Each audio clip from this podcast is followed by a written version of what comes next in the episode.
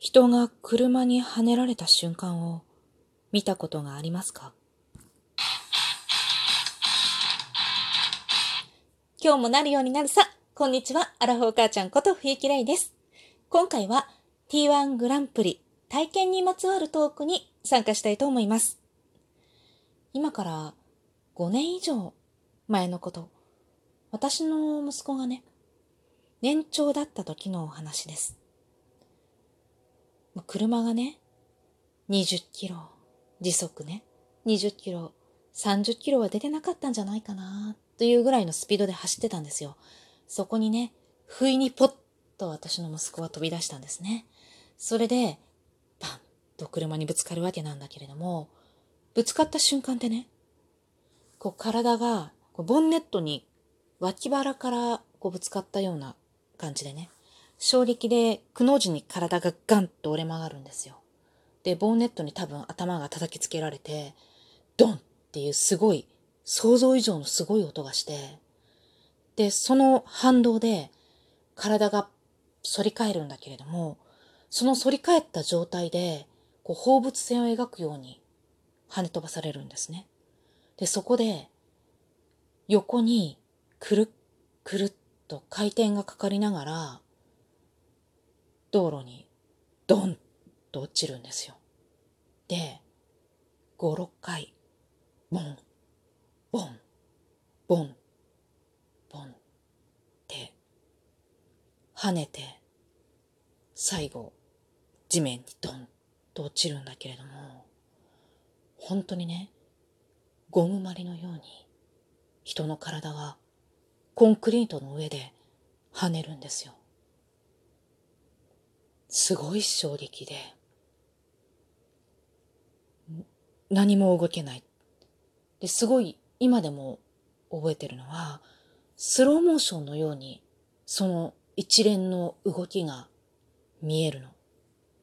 一瞬の出来事だと思うんだよね。バンバン、ドンドンドンみたいな。本当はね。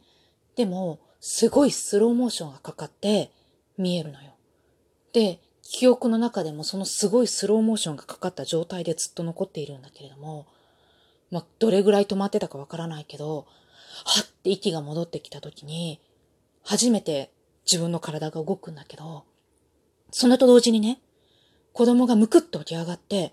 だって走って逃げるわけ。で、えっと思って、慌てて追いかけて、まだほら幼稚園だから、なんとか追いかけて、追っついて、こう抱き止めて、待ってって抱き留めるんだけど、うわって泣いて、大丈夫大丈夫大丈夫って言って泣いて、さらにもがいて逃げようとするの、それがすごい力で。で、もう、本当に羽交い締めのように抱きかかえて、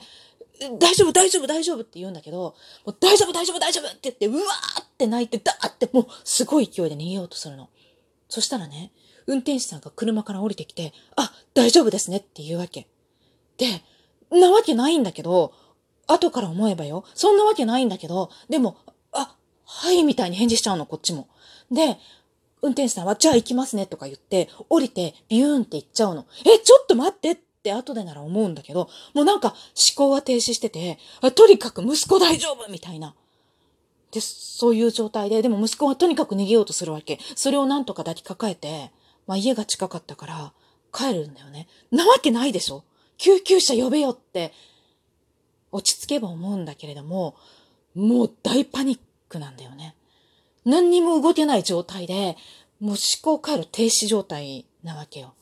で、家に帰って、子供は寝ちゃうんだけど、いやいや違うだろうと思ってそこで初めて病院に電話をして連れて行くんだけれども、結局、結果ね、MRI を取ったり、レントゲンを取ったりして、まあ、異常は全くなかったからね、こうやって落ち着いて話せるんだけれども、子供はね、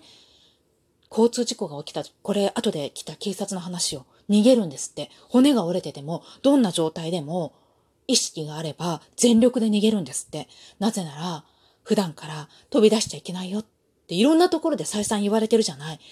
だから、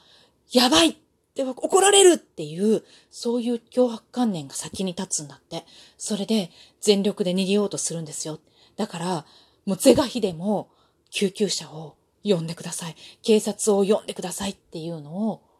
受けた、警察からね、受けたアドバイスでした。ありがとうございました。